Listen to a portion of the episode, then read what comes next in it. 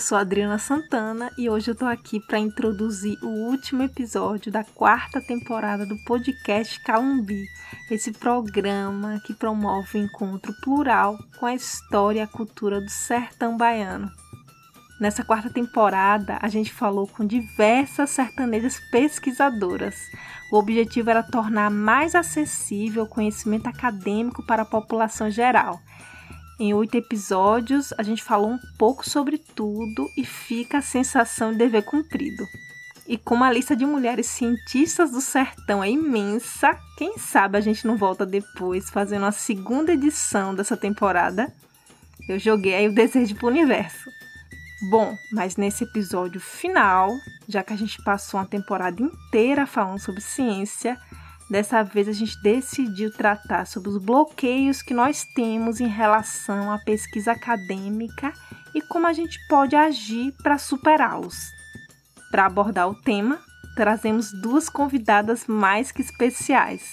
Mayara Borges, que é graduada em Direito pela Faculdade de Ciências Aplicadas e Sociais de Petrolina, a FACAP, e Júlia Vasconcelos, graduanda em jornalismo pela Universidade do Estado da Bahia, a UNEB.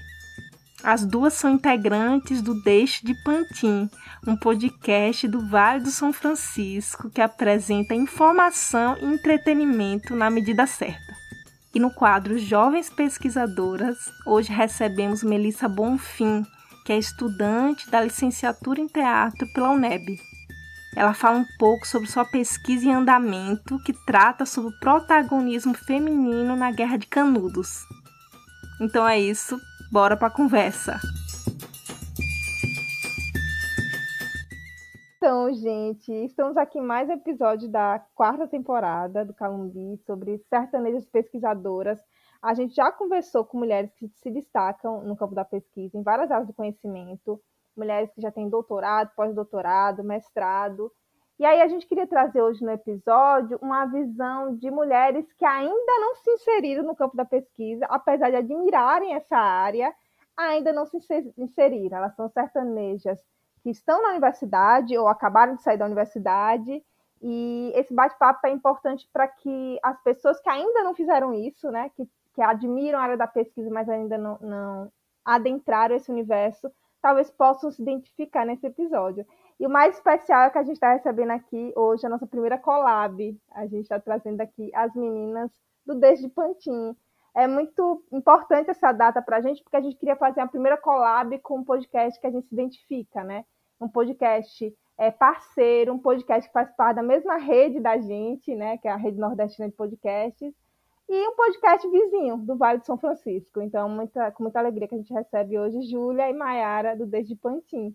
Eu quero que vocês deem oi, meninas, e se apresentem rapidamente para os nossos ouvintes.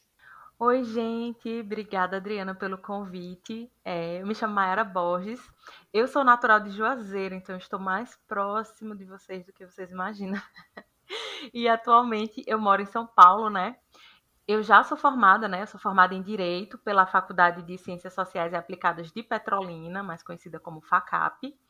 E eu não sou pesquisadora, eu tenho uma curiosidade sobre o mundo acadêmico, mas eu acho que durante a minha formação, assim, tiveram muitos bloqueios, sabe, que me afastaram muito desse, desse campo. Então eu estou muito, muito feliz com o convite, Adriana, de você de vocês pensarem também nessa abordagem, né, de quem está do outro lado, pessoas que tiveram algum bloqueio durante sua formação e não não almejaram tanto, né, pesquisar, e outras pessoas que ainda não despertaram interesse para esse lado. Então estou muito feliz que a nossa colaboração está rolando e é isso. Obrigada por receber a gente aqui. Oi, gente. Eu sou Júlia.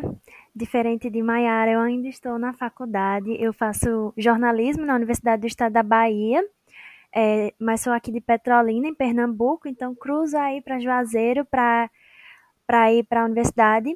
E eu também nunca tive experiência com pesquisa meio que fui fugindo assim. Na verdade, ela foi escapando de mim por coisas da vida. Mas eu admiro bastante as mulheres pesquisadoras, principalmente, e acho super importante a gente estar tá aqui falando sobre isso. Eu queria agradecer muito, Adriana, pelo convite. É muito massa estar aqui com vocês.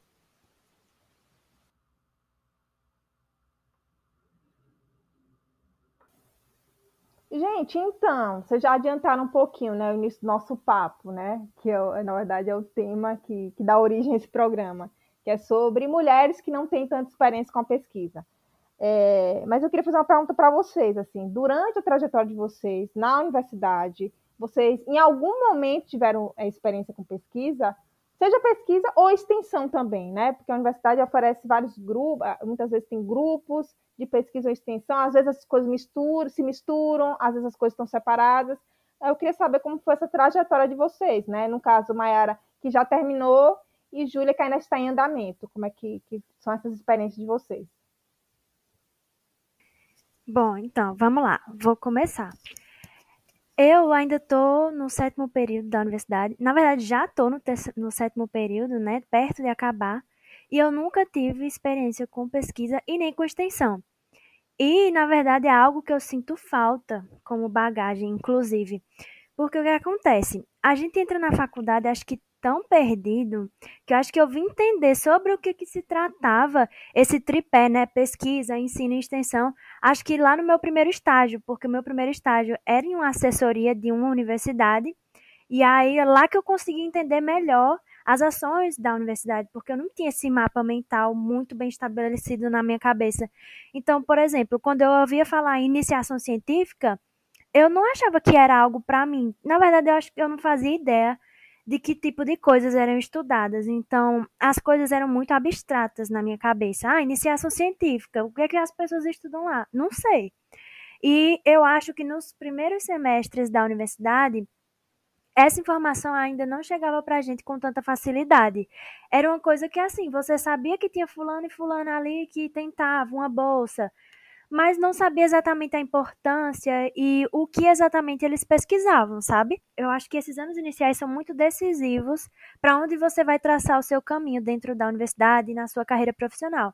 Porque nos primeiros anos eu estava em projetos paralelos, fora da universidade.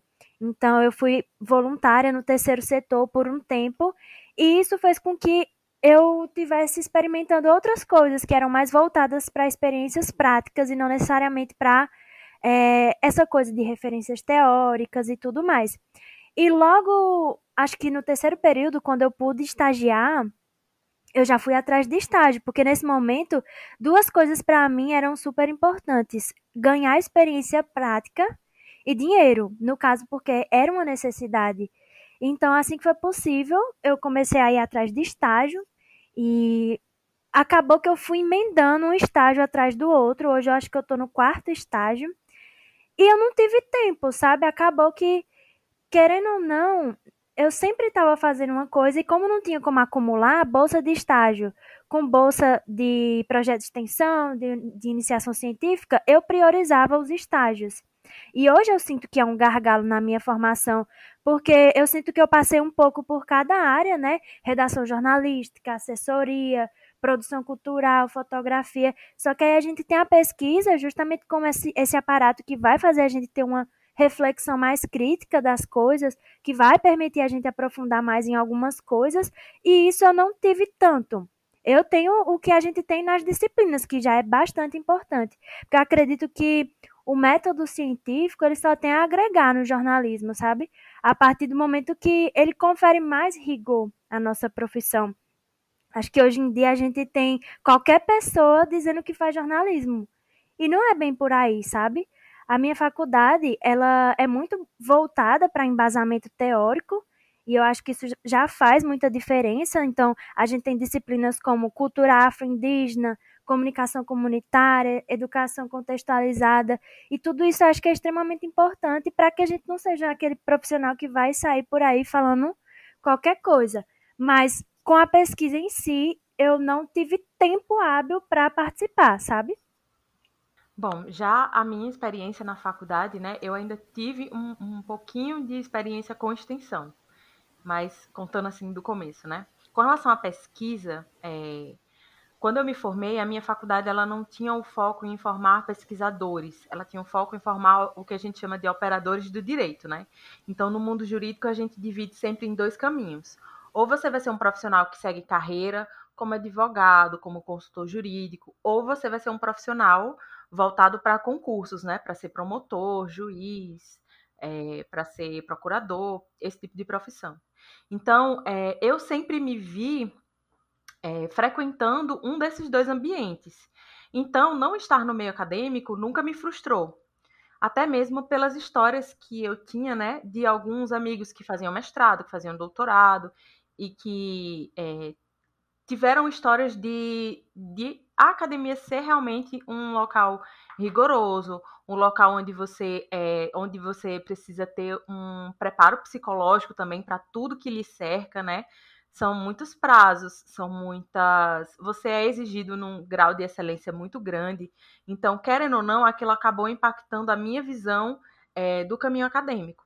Eu realmente nunca me vi é, fazendo um mestrado ou um doutorado na minha área do direito. Até porque eu, eu entendia quando eu fazia faculdade, e hoje eu já tenho uma mentalidade totalmente diferente, né? Mas eu entendia que é, para minha formação, a prática ela levaria, assim como Júlia pensou né, em algum momento, a prática era o que estava, o que iria me levar à excelência naquele momento. E aí, ao invés de ter uma experiência com pesquisa, eu tive uma experiência com extensão eu fui estagiária do núcleo de práticas jurídicas da FACAP, né, durante dois anos. Nesse núcleo de práticas jurídicas, a gente conseguia aprofundar nossos conhecimentos teóricos, né, trazer um pouquinho do que a gente aprendia em sala de aula para o dia a dia da população de Petrolina. O núcleo de práticas ele funciona na FACAP, é, até hoje ele funciona. Eu não sei mais quem é o professor que coordena, mas na minha época foi a minha professora que foi até minha orientadora do TCC, né, Jaisa Samara que inclusive um cristal na minha vida, mulheres pesquisadoras. É...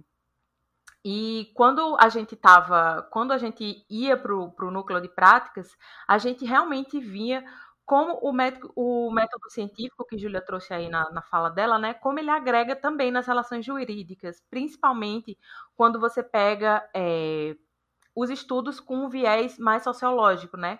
Então, quando você aplica esse viés sociológico no projeto de extensão, você consegue é, entender a necessidade daquela população, você consegue de fato ajudar aquela população. E o, área do direito é muito isso: é você entender a necessidade do indivíduo e aplicar uma lei que é, vá suprir aquela necessidade. Então, querendo ou não, é, eu me vi muito mais no, num projeto de extensão, eu achei que, que, que fazia muito mais sentido para mim. E a FACAP, no momento em que eu cursei, ela nunca incentivou muito assim a pesquisa. A gente não tinha projetos de pesquisa, a gente não tinha é, professores que incentivavam a gente muito, né? Inclusive a minha professora, que foi a minha coordenadora, a minha orientadora do TCC, Jaísa, ela é uma das professoras que eu mais vi esmero nesse sentido, sabe? Ela é pesquisadora, ela realmente estuda é, criminologia, né? Psicologia criminal também. E, assim, o trabalho dela é incrível. E ela tem esse viés de pesquisa, sabe? Então, eu acho que tem isso também na, na a influência que os professores trazem conforme o tipo de, de curso que você está fazendo. Querendo ou não, direito é um curso muito prático. Então, às vezes, o campo da pesquisa é muito mais se você tiver uma vontade de lecionar, ou se você tiver alguma né, vocação pessoal para trabalhar com doutrina. Então, é muito mais voltado para esse campo. Já o campo em que a gente era mais instigado na faculdade seria o campo da carreira jurídica ou do concurso público, né? E aí lá na frente a pessoa vai decidir, descobrir, né, que também não é assim. Eu entendo hoje que é importante você aprofundar seus estudos, você fazer uma pós, mestrado, um doutorado, é importante para que você tenha um conhecimento e possa aplicar também na prática, sabe? Eu acho que uma coisa complementa a outra. Antes eu não achava isso, mas hoje eu penso muito dessa maneira. Eu queria perguntar uma coisa para vocês, assim, meio íntima, que é assim, vocês sentiam medo ou ainda sentem medo de ingressar nesse campo? Eu pergunto isso porque eu vivi essa experiência na universidade, sabe? Eu estudei na Universidade Federal, tinha incentivo para pesquisa, tinha incentivo para extensão, tinha grupos diversos. É, minha faculdade tinha mestrado dentro dela, né, doutorado, então os meus professores também davam aula mestrado, doutorado, então tinha uma relação mais próxima com esse campo da pesquisa. Mas eu tinha um certo bloqueio. É, tem um programa lá na universidade que é o, o PET, né, o Programa de Educação Tutorial, que eles fazem tanto pesquisa quanto extensão. E era o programa assim mais, digamos, luxuoso da faculdade, sabe? Onde as pessoas inteligentes vão. E aí eu tentei logo no início fazer a seleção para entrar e eu esqueci da data, sabe assim? Mas eu percebi depois que eu estava me boicotando, que eu achei que não era espaço para mim, sabe? Estar nesse espaço onde as pessoas precisam ser muito inteligentes. Por que, que eu estou contando isso? Para dizer que a pesquisa leva a gente para esse lugar, né? Pensar no pesquisador é pensar na pessoa mais inteligente do mundo. Quando a gente pensa num bom jornalista, ou quando a gente pensa num bom profissional de qualquer área, Normalmente a gente não endeusa desse jeito, a gente não diz, olha, essa pessoa é impossível de acessar. Mas quando a gente pensa em um bom cientista, é como se a pessoa fosse meio que de, semideus, assim. E aí isso é, distancia a gente de buscar esses lugares. Eu queria saber como é isso para vocês, se vocês se sentem assim também ou não.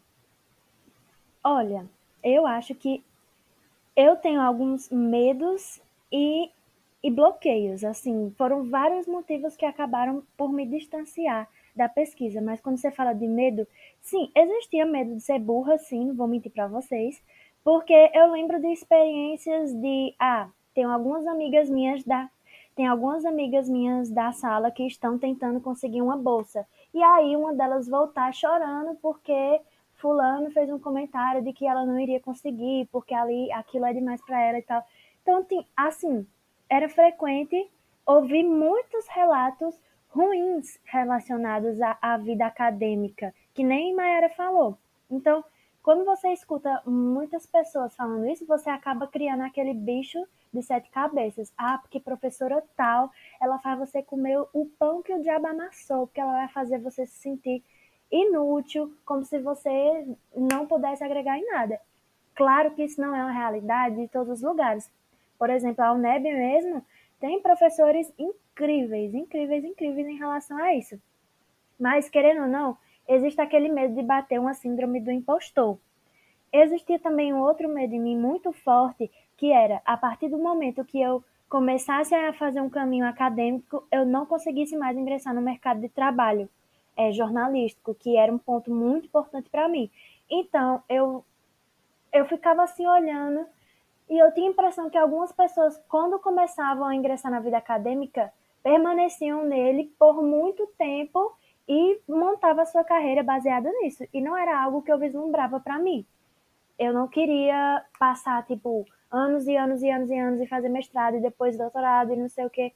Então eu pensava, se eu começar nisso agora, como é que eu vou conseguir me inserir no mercado de trabalho depois? Aí juntou esses dois medos com a outra questão que é o seguinte: querendo ou não, o fator dinheiro influencia bastante. E quando a gente vai comparar, as bolsas de as bolsas da universidade são mais baixas do que estágios. Então, tem lá um valor de 500, 600 reais para você fazer uma iniciação científica. E o estágio que eu faço, por exemplo, eu recebo mais. E aí acaba que você tem que optar por um ou outro. E eu já tive professores que disseram: ah, estágio não é por dinheiro, estágio é por experiência. Minha querida, eu não sei em que mundo uma pessoa que diz isso vive. Porque uma pessoa que diz isso realmente não sabe o que é precisar de dinheiro, porque geralmente você acaba passando 5, 6, 7 anos dentro da universidade, e eu falo pela minha realidade, é extremamente inviável eu me segurar esse tempo todo com uma bolsa de 500 ou 600 reais, porque as pessoas têm responsabilidades, eu não posso me dar o luxo de apenas fazer as coisas por, por enfim, ganhar experiência. E aí a gente vem para outro fator, que é o quanto a pesquisa é desvalorizada, principalmente no governo Bolsonaro, né? A gente tem visto cortes e cortes e cortes, e isso é uma coisa que desmotiva completamente a pessoa seguir qualquer carreira acadêmica, porque você pensa, a pesquisa no Brasil não é vista como trabalho. Então a pessoa vai ter que dedicar toda uma vida, todo um esforço, e mesmo assim as pessoas não vão reconhecer o trabalho investido nisso. Então, assim, junta tudo isso e eu acabava ficando desmotivada. Mas é, Mayara falou sobre a questão dos professores não incentivarem na faculdade dela, Já isso é completamente diferente na UNEB. O incentivo lá é muito, muito, muito grande.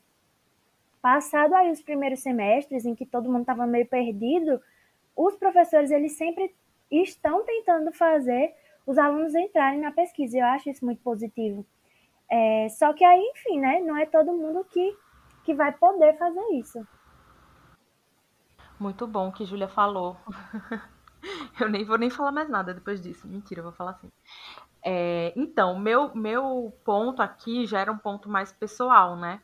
É, a Adriana falou bem de, dessa distância em que as pessoas colocam entre a pessoa que pesquisa e todos os réis mortais, nós, entendeu? Uma pessoa inacessível, né? Uma pessoa, enfim, culta, letrada. E eu tive muito essa, essa visualização conforme os meus amigos iam, né? Fazendo projetos de extensão, os meus amigos iam fazendo mestrado, doutorado é, do quão difícil é, é, o meio acadêmico no sentido de nível de exigência mesmo, assim, você tem que estar tá... e aí talvez entre aqui uma crítica, né, de como as universidades estimulam tanto que esse aluno entre tão cedo nesses projetos, mas ela não dá, por exemplo, um suporte psicológico para essa pessoa, porque essa pessoa ela tem que entender que ela vai ter prazos, ela vai ter compromissos ali com aquela pesquisa. Fazer pesquisa, gente, não é bagunça, sabe? Você não pode fazer de qualquer jeito. Você tem um rigor é, metodológico mesmo de como você vai pesquisar, da forma correta com que você deve abordar aquele tema. Não é de qualquer jeito que você faz uma pesquisa, que você conduz a pesquisa para chegar num resultado, né?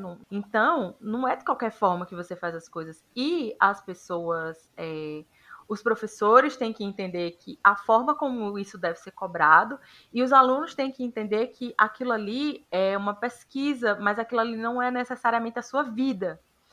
É, eu, eu me sentia muito assustada em como as pessoas abdicavam de, de suas vidas pessoais mesmo. E aí eu não tô falando de, ai, sair, farra, não, não tô falando disso.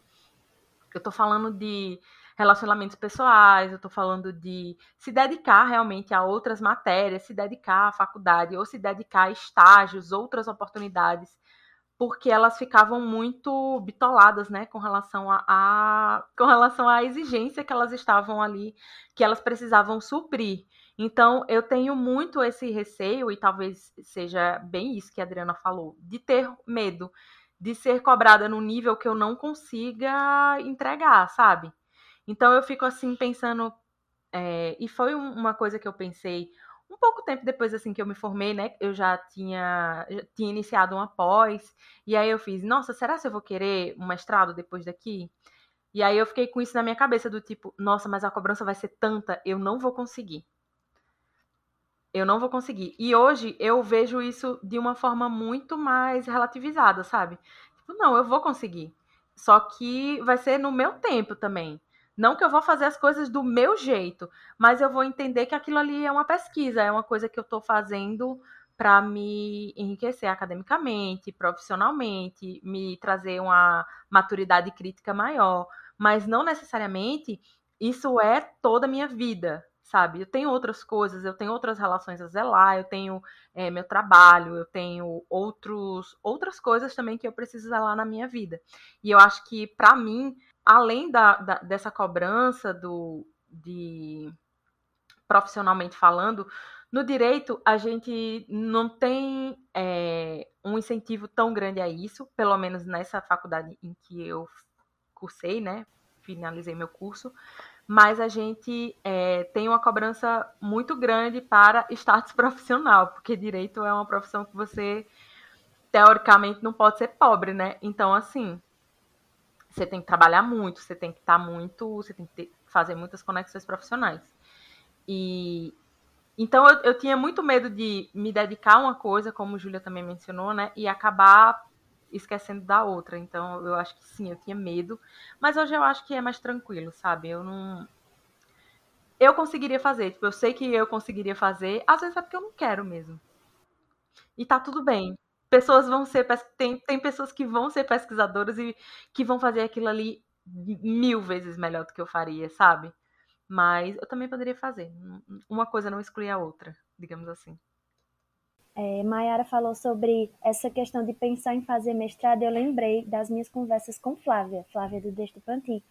É, a gente brinca, às vezes, quando a gente está com alguma situação que a gente não aguenta lidar, a gente diz, amiga, não tenho saúde para isso.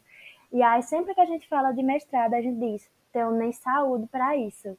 Então, é uma questão de, de realmente, às vezes, não se enxergar fazendo aquilo por questões psicológicas, por questões de não aguentar o peso, de ser muita responsabilidade. Só que é, é isso, você pensa isso por um, por um lado, por outro lado você pensa que nem Mayara falou. Não, eu tenho a possibilidade de fazer, não é nem tanto sobre duvidar da sua capacidade. Eu acredito que eu poderia fazer, mas eu acredito também que existem caminhos que você escolhe na sua vida. E que eu escolhi um caminho que acabou se distanciando um pouco disso.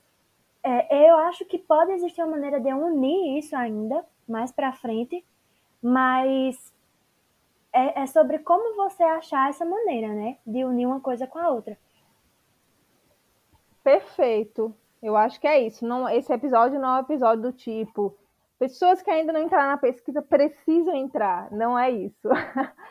é sobre a pessoa escolher mesmo, saber que isso é um caminho possível, sabe? E acessar se quiser, entende? É, menos o bloqueio de é, eu não consigo e aí eu nem vou ver isso como um caminho e mais sobre não. É uma possibilidade, eu vou acessar no momento da minha vida que eu estiver mais confortável, eu vou decidir que não, né? Mas só de ter isso como horizonte de possibilidades, eu acho que é isso. E a gente pode experienciar também, né, gente? Não vai ser fácil, por exemplo, você aplicar para qualquer coisa, minha gente. Mas existe a possibilidade de você passar e existe a possibilidade de você não passar. Então, vá na fé que você vai passar e vai começar. Se não gostar, também pode mudar de caminho, porque a vida é, são escolhas, né? Como a gente falou. E sabe uma coisa que é legal, enquanto você falava isso que eu pensei, tem a possibilidade de você entrar como aluno especial de um programa de mestrado, por exemplo, né? Você, os programas todos fazem a seleção específica para quem quer pegar uma disciplina como aluno especial. Então você tem a aula e aquilo ali conta crédito se depois futuramente você quiser entrar de fato no programa como aluno regular, né, você usa aquele crédito depois, mas se você se quiser fazer disciplina e ir embora, nunca mais voltar para aquela faculdade, você pode também. Então é uma experiência massa. Às vezes você está numa área específica e você quer experienciar aquele tema só daquela disciplina, você vai lá e vai conhecer o professor. Isso é muito bom quando você ainda não conhece o programa e você quer se aproximar dos professores para ver se de fato aquilo é um ambiente que você se sente seguro, confortável. E aí depois você decide se você fica ou não no programa, se você faz a seleção normal ou não. E tem uma coisa que vocês falaram aí que eu acho que é interessante reforçar, é que de fato, gente, não é um mito dizer que o tempo da pesquisa e o tempo da prática profissional são diferentes, sabe? É, isso é verdade, né? A gente não é para ter uma briga, uma disputa entre uma coisa e outra, não é isso que eu quero dizer, mas assim, de fato, são tempos diferentes. Então, assim, apurar uma matéria, e, e vou falar especificamente para a Júlia, que é de jornalismo, exige uma velocidade né, que precisa resolver agora para postar. E, e, a pesquisa não, pelo contrário, é assim, é estudar, investigar, e se você está perto do fim e descobre uma fonte nova de pesquisa, você tem que ler e, e começa do zero e vai, né? Então, assim, são tempos diferentes, né? E no momento que a gente está vivendo uma sociedade muito acelerada e ansiosa, é angustiante estar nesse espaço, que parece que não tem fim. Isso foi muito difícil para mim ao fazer o mestrado. Eu sou da área de produção cultural, então, assim, a produção executiva é um negócio do tipo, vai acontecer um problema e você vai ter que resolver ali na hora. Produção é isso, basicamente. E, e fazer pesquisa com outro ritmo de vamos lá entender melhor. E às vezes você lê o mesmo texto e você entende outra coisa do mesmo texto, e aí tem que voltar e revisar. Sempre foi um pouco conflitante para mim vivenciar as duas coisas ao mesmo tempo. Para mim era difícil, é, sei lá, de manhã trabalhar como produtora e de tarde para aula, sabe? Ficar quatro horas escutando o professor. Era meio difícil mudar esse ritmo assim de uma hora para outra. Sim, e às vezes você acaba trazendo é, concepções do tipo, nossa, isso na prática não é assim. Você começa a. Sua cabeça começa a se expandir de uma forma que o fazer mesmo diário do, da sua profissão não vai ser da mesma maneira, sabe? Você foi além em um sentido de você se aprofundou ali naquele assunto. Então, para você, aquilo nunca mais vai ficar, nunca mais você vai, vai entender aquele assunto de uma forma superficial. Porque você já vai trazer outro viés que você viu, que você. Um, uma outra bagagem que você aprofundou em outro momento. Pelo menos no direito tem muito isso. O fazer, né? Do direito não, não vai, nunca mais vai ser assim da forma prática, só a lei caso concreto, lei caso concreto. Tem um viés muito grande, principalmente sociológico aí no meio, que depois que você aprofunda, você começa a tirar o peso de algumas coisas e colocar o peso em outras. Sabe? Tipo, ah, por que, que tal lei é tão branda em, no sentido é, de punir pessoas que cometem crimes de colarinho branco, por exemplo? E por que, que a lei é tão pesada em punir pessoas que cometem assassinato? Ah, porque a vida é mais importante. Mas por que isso? Enfim, é uma aspira aí que você entra nas coisas e não consegue mais sair. Ai, que massa isso que você tá falando, porque aí você vai ter que equilibrar, né? Se você de dia tá tendo que advogar ali com um tema específico Menina, e de tarde tá estudando isso, se você não tiver equilíbrio, você dá uma surtada. Eu acho que sim, ó.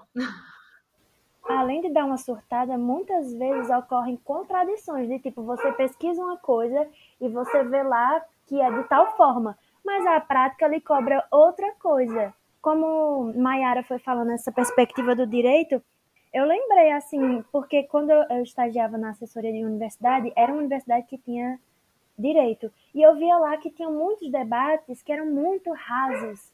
E aí, às vezes, sei lá, eu não entendo absolutamente nada de direito, mas eu vi algumas amigas comentando: ah, tal, tal problema tem que resolver assim, a lei diz isso, isso, isso, aquilo outro. Só que quando você vai para a perspectiva da sociologia e você vai entender toda a conjuntura política, social que aquela pessoa vive, você já entra em uma outra questão, em uma outra dimensão bem maior que envolve várias coisas. E aí isso é uma questão que eu acho muito complicada. Mas assim, é, ainda comentando um negócio que a Adriana falou sobre essa questão dos ritmos serem diferentes, Completamente, isso é muito verdade. Por exemplo, na minha. Eu trabalho numa redação jornalística e eu percebo que, no geral, tem muito isso que a Adriana falou. É uma rapidez sem limites. E a minha faculdade, como ela é muito voltada para pesquisa, apesar de eu não ser pesquisadora, eu tenho muito essa, essa visão de, da importância de você estar tá sempre fazendo uma reflexão crítica das coisas, ao contrário de algumas faculdades que são bastante, que têm uma formação muito tecnicista, né? Não é o caso da UNEB. Só que como eu estou nessa, nessa universidade que tem essa perspectiva, às vezes dá um embate com a minha prática de redação jornalística, porque eu vejo uma matéria que foi liberada super rápido e eu fico, gente, que irresponsável, porque isso aqui não era para ser feito assim isso aqui deveria passar por uma pesquisa assim, assim, assado, isso aqui deveria ser melhor aprofundado. E aí você fica com alguns embates, sabe? Sim, sim, sim, sim.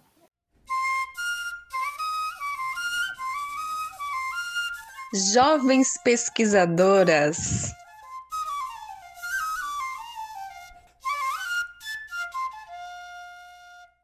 Oi, eu sou Melissa Bonfim, Mel do Cumbi, sou natural da zona rural de Euclides da Cunha, de um povoado que se chama Lagoa Fechada, e atualmente eu resido em Senhor do Bonfim. Eu sou graduanda do curso de licenciatura em teatro da UNEB Campus 7, aqui de Bonfim, e a minha trajetória no teatro começou aos 15 anos, quando fui fazer uma oficina, por, por curiosidade, porque participava de um coletivo de jovens que discutiam questões políticas, e aí rolou uma oficina em Euclides e eu fui participar como integrante desse grupo de jovens e descobri o teatro e foi incrível assim a minha experiência. É, eu conheci nessas oficinas um diretor que se chama Carlos Carneiro, que é o diretor da CIA Teatral Foco, e ele me chamou para participar da companhia e me apresentou uma peça de teatro que conta a história de uma sobrevivente da Guerra de Canudos. A peça se chama Canudos, Memórias de Maria Domingas, e quando eu li eu fiquei extremamente impactada com aquela história. É, como eu já disse, eu tinha 15 anos na época. É, e ler esse texto me deixou extremamente mexida, porque é a história de uma menina de 12 anos que foi estuprada pelos soldados quando eles invadiram Canudos, na frente do próprio pai. E nesse momento eu fiquei refletindo sobre o meu corpo, né, enquanto menina, na época, enquanto mulher, no sertão, e sobre a importância de dar vida, né, a esse texto, né, de dar vida à história de Maria Domingas, em cena e poder fazer com que essa história chegasse a mais pessoas. Eu entrei no teatro por isso, continuo é, atuando no teatro por isso, né? na graduação, buscando pesquisar sobre isso, porque foi um divisor de águas para mim.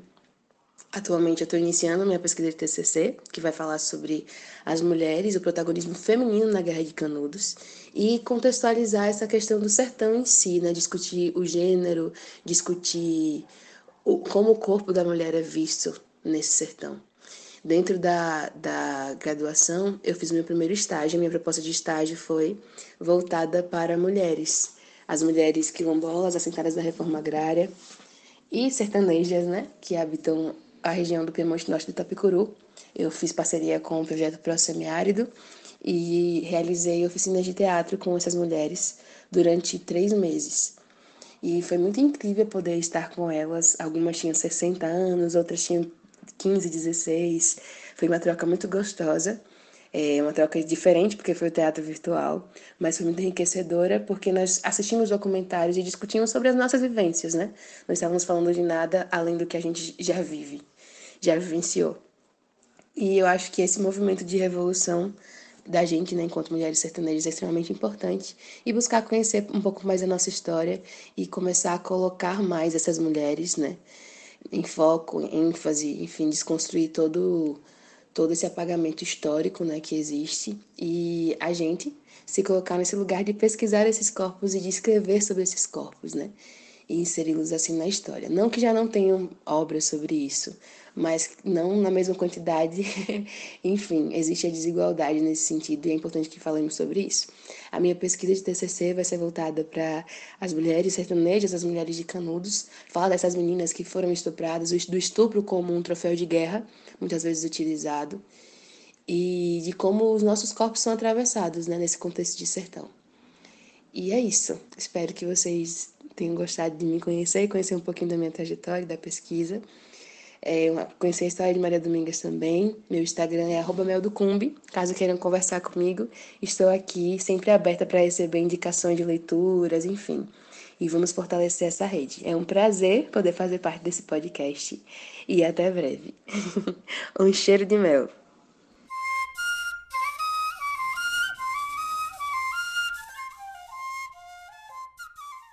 É, eu estava pensando em outra coisa que alguém tocou aí um pouco mais cedo na nossa conversa sobre é, um pensamento que a gente tem quando a gente não é pesquisador, pesquisadora, de que a pesquisa é algo distante da prática.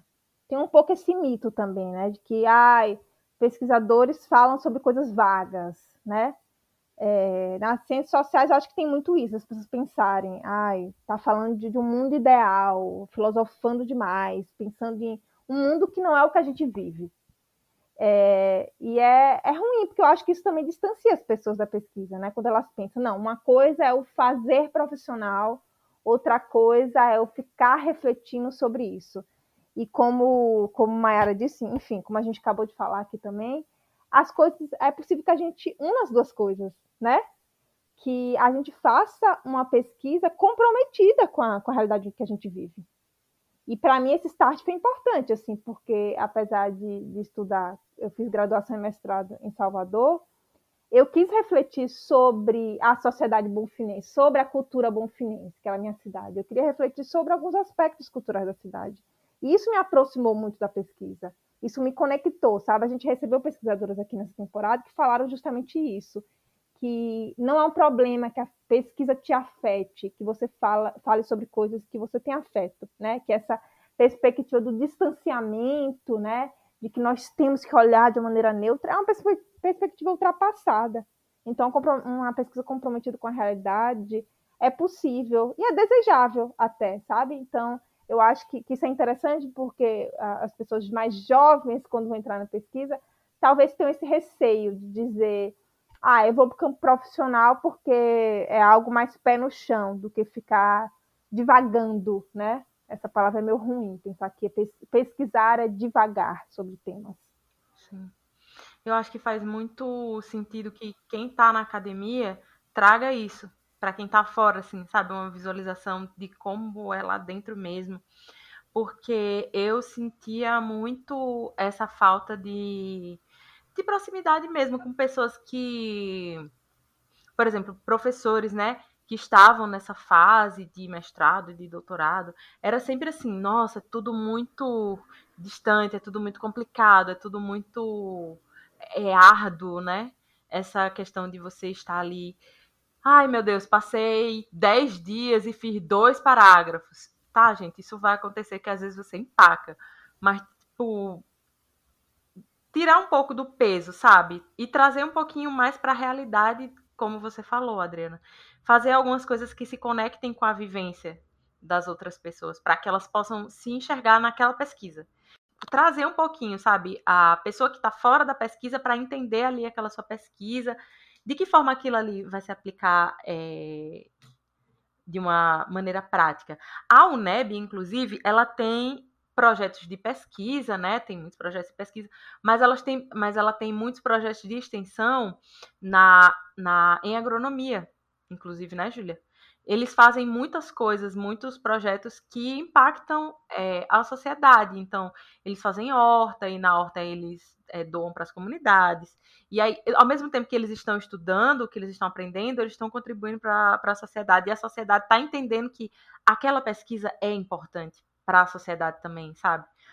Isso é bom da gente ter esse sentimento. É, principalmente quando ocorrem coisas como estão acontecendo, né, do, de alguns anos para cá, que são cortes, é, um desmantelo total no, na parte de pesquisa, na parte de extensão, nas próprias universidades. Isso é bom para que a gente, quando sair pelo menos uma tentativa, né, de, de desmonte mesmo desses do meio acadêmico, a gente possa dizer, não, mas espera, a pesquisa é importante para a sociedade, por isso, isso e isso, eles contribuem. Então, isso não pode acontecer. E aí eu acho que entra muito a questão da divulgação científica, né? Que acredito que é super importante. É uma coisa que eu vejo presente na UNEB é o seguinte, que lá tem, é, tem muitas pessoas fazendo pesquisa sobre tudo, assim, de cabeça. Eu lembro muitas pesquisas sobre convivência com o semiárido, sobre como a mídia local aborda questões raciais, pesquisas sobre comunidades quilombolas, enfim, eu lembro essas de cabeça, mas tem muito mais. E o que eu acho muito legal é que geralmente todas essas pesquisas viram algum produto jornalístico depois.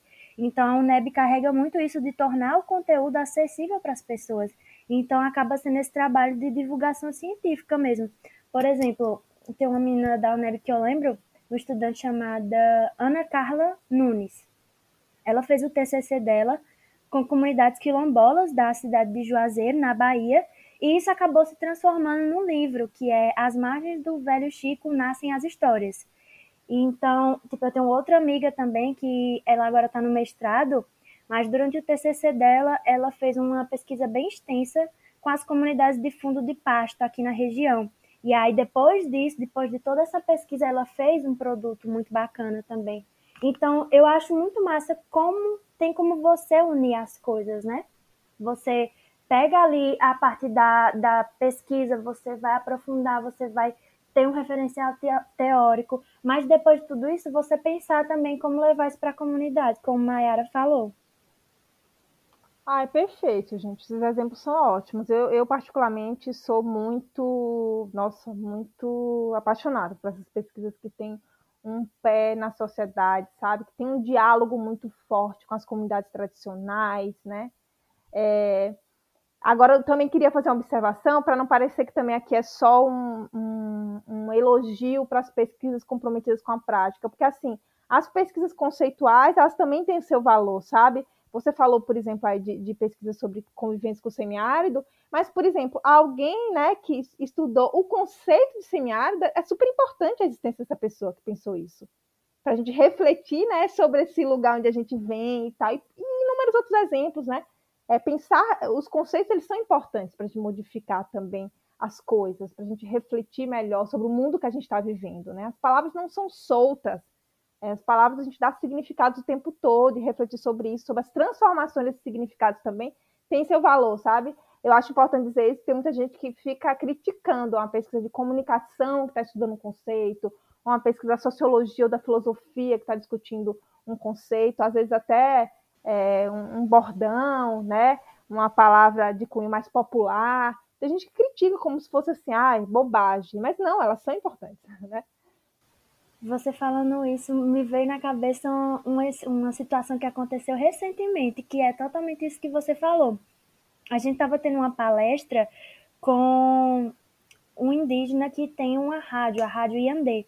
E aí a gente podia fazer perguntas para ele. E eu fiz uma pergunta que era falando sobre como é, veículos tradicionais abordavam questões indígenas. E aí ele falou: primeiramente, Júlia, vamos voltar aqui um pouquinho, que eu queria falar sobre esse termo tradicionais. Tradicionais somos nós. Esses veículos é, hegemônicos, eles não são tradicionais. Vamos começar por aí, desconstruir o significado dessa palavra. E aí realmente é muito importante você passar por essa reflexão do significado das palavras, porque muda completamente a nossa percepção das coisas. Então, acho que isso que a Adriana falou tem super sentido. Ao longo da nossa conversa, vocês já citaram, né? Acho que Júlia, principalmente, algumas mulheres que são referência para vocês, enquanto cientistas. E eu queria que vocês falassem mais sobre essas mulheres que inspiram vocês. Sejam mulheres que vocês tiveram convívio na sala de aula, na sua prática profissional também, ou mulheres que vocês não conhecem, mas que vocês leem e acham interessante e inspiram vocês a, de repente, trilhar esse caminho também. É, como eu falei para vocês, a UNEB tem professoras incríveis, mulheres pesquisadoras incríveis.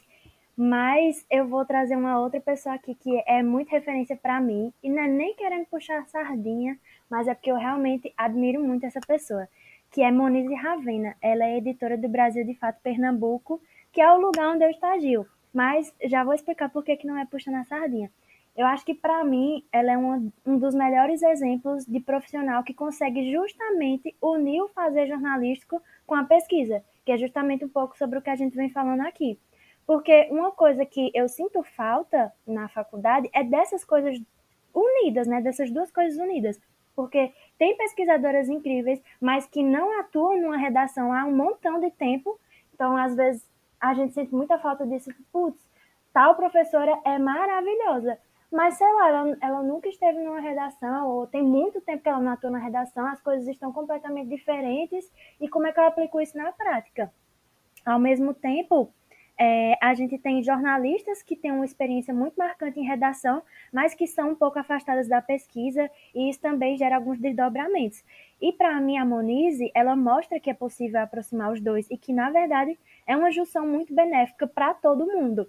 Porque, falando um pouco mais sobre ela, ela, além de jornalista, é doutoranda em História Social e mestre em História Social pela Universidade Federal do Ceará. Ela também tem um livro que é Os Sem Terrinha, uma história da luta social no Brasil. Nesse livro ela fala sobre como vivem as crianças que moram em acampamentos e assentamentos do MST. É, esse livro, inclusive, é resultado de uma pesquisa do mestrado dela. E ela também ganhou o troféu de Mulher Imprensa em 2018.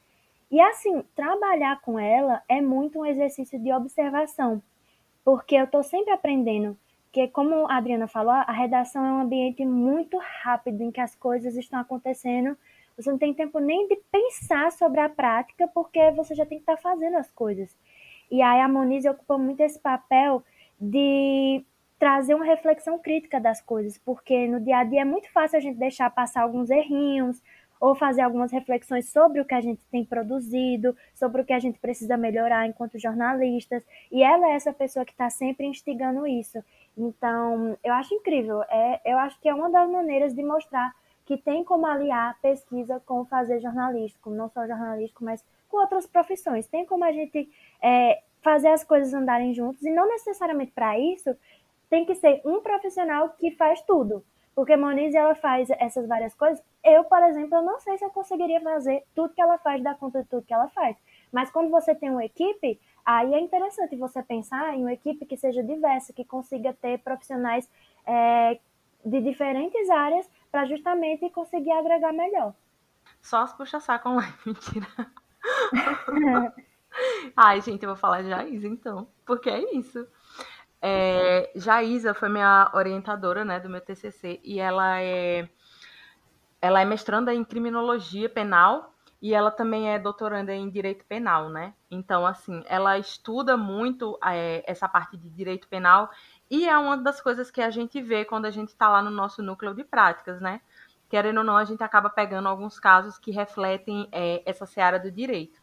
Então, assim, é, justamente o que Júlia falou, né? São pessoas que trazem a pesquisa para o campo prático, que conseguem unir esses dois, esses dois vieses, né? Tipo, trazer a sua, o seu estudo para aquilo que você está exercendo ali diariamente e conseguem fazer isso com a leveza, de uma forma que você entenda que é, você também cons conseguiria fazer, sabe? Eu acho isso muito importante, porque quando a gente está num, momento de, de, elaboração de TCC ou de artigo, ou de alguma coisa assim, é, uma, é um momento muito estressante. Pelo menos para mim foi bastante.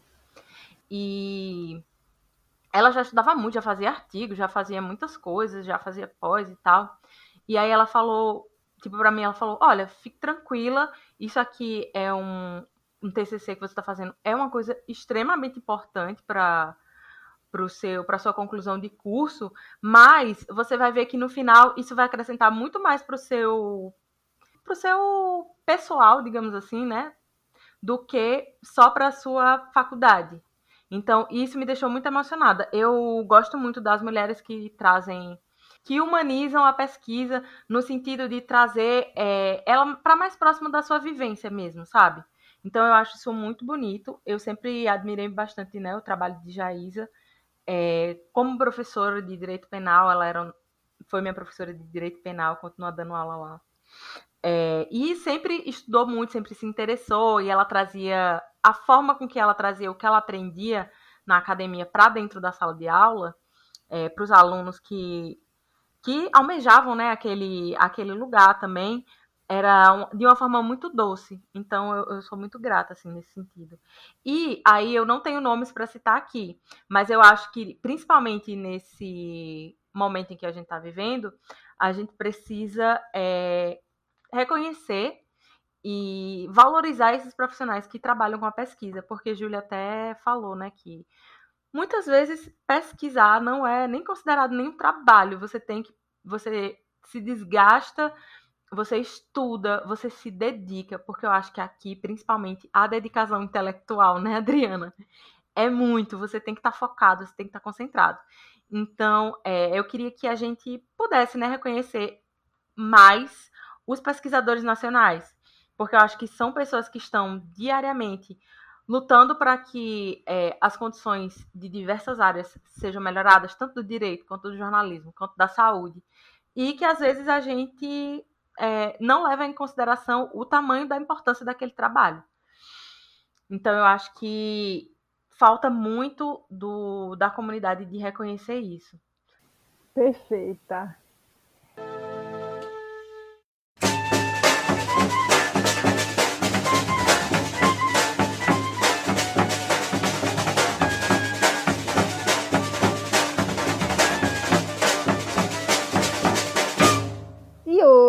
Quadro Para Render o Assunto, a gente vai trazer dicas de produtos culturais que têm relação com que a gente conversou hoje, né? Com mulheres, é, mulheres que produzem coisas por aí, né?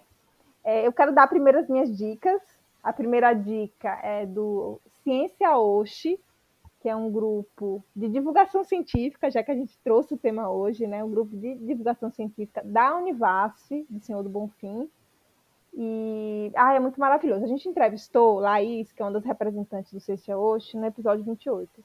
Mas eu quero falar de novo sobre ela, porque ela é maravilhosa, e toda a equipe, que é majoritariamente feminina, também é maravilhosa. E, e, é uma galera massa, da química, da biologia, da física, da ecologia, geografia, que traduz esses conhecimentos que muitas vezes são vistos como conhecimentos super difíceis, de uma maneira simplificada nas redes sociais. Então, eu valorizo muito o trabalho dessa galera e quero deixar a indicação aqui. É, a outra dica é do podcast Perdidos na Paralaxe. É um podcast da rede nordestina de podcasts, que tanto Calumbi quanto Deixe de Pantin fazem parte. E é muito legal, porque esse podcast fala sobre filosofia, uma ciência que muitas vezes a gente não dá valor, né? A gente não vê como ciência, como a gente tratou antes sobre isso aqui no programa. Muitas vezes a gente vê como uma galera que está refletindo sobre nada, sim, às vezes eles fazem isso também, mas não somente. E eu acho que o podcast é interessante porque eles falam de, de filosofia a partir. usando como referência é, produtos da cultura pop. Então, eles pegam é, artistas da música para analisar, eles pegam filmes, desenhos. Então, assim, são sempre produtos muito legais e eles refletem filosoficamente sobre isso. Então, acaba sendo um papo muito leve. É um podcast que é, que é feito por três cearenses, duas mulheres e um homem. É, são Débora Fofano, Fred Costa e a Raquel Rocha. E é muito massa, super indico. Fiquem à vontade agora, meninas.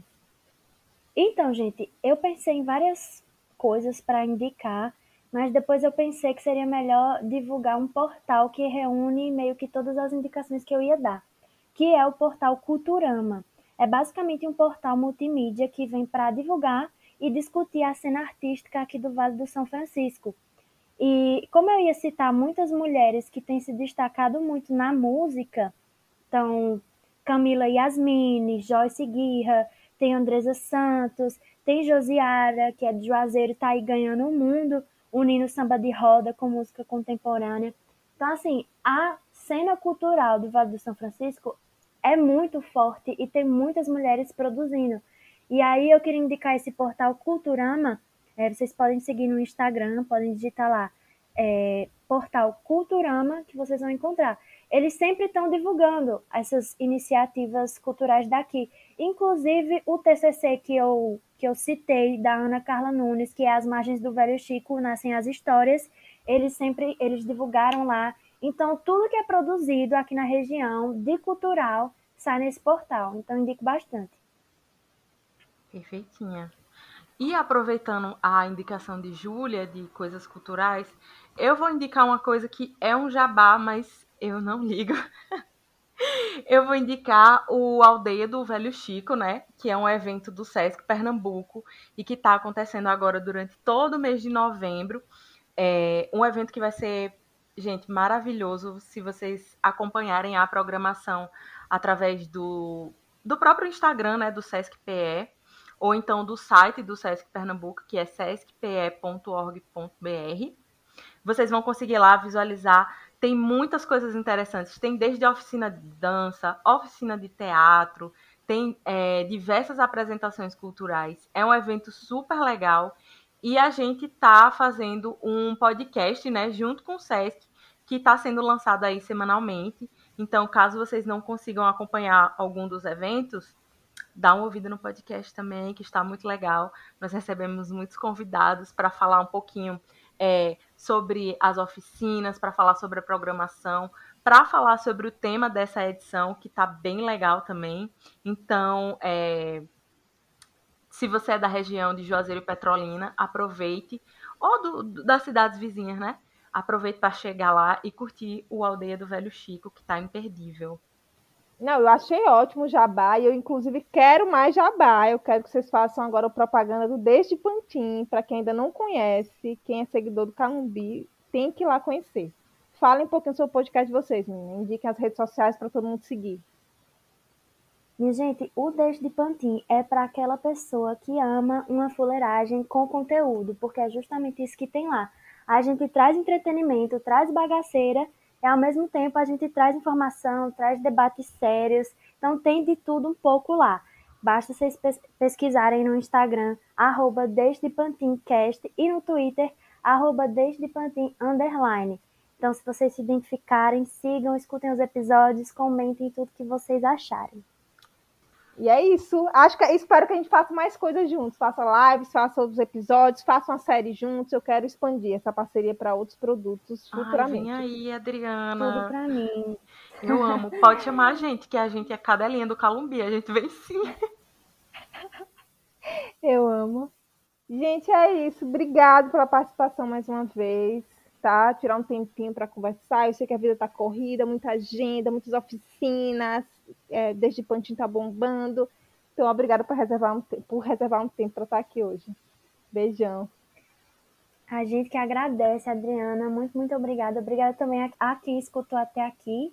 Um beijo e até uma próxima oportunidade. É isso, gente. Obrigada mesmo. Muito obrigada, Adriana, todo mundo do Calumbi. É, é muito importante para a gente estar aqui também. A gente ama o podcast e a gente se sente muito honrado pelo convite. Então é isso, gente. Obrigada, beijo e até a próxima. Tchau, tchau. peraí, antes de ir embora, eu quero deixar mais uns recadinhos.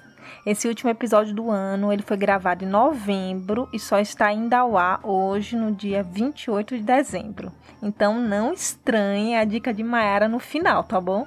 Mas ó, Apesar de o evento Aldeia do Velho Chico já ter passado, o podcast que ela cita continua disponível nas plataformas de áudio e alguns espetáculos também estão disponíveis no canal do YouTube do SESC. Então dá para todo mundo conferir, tá bom?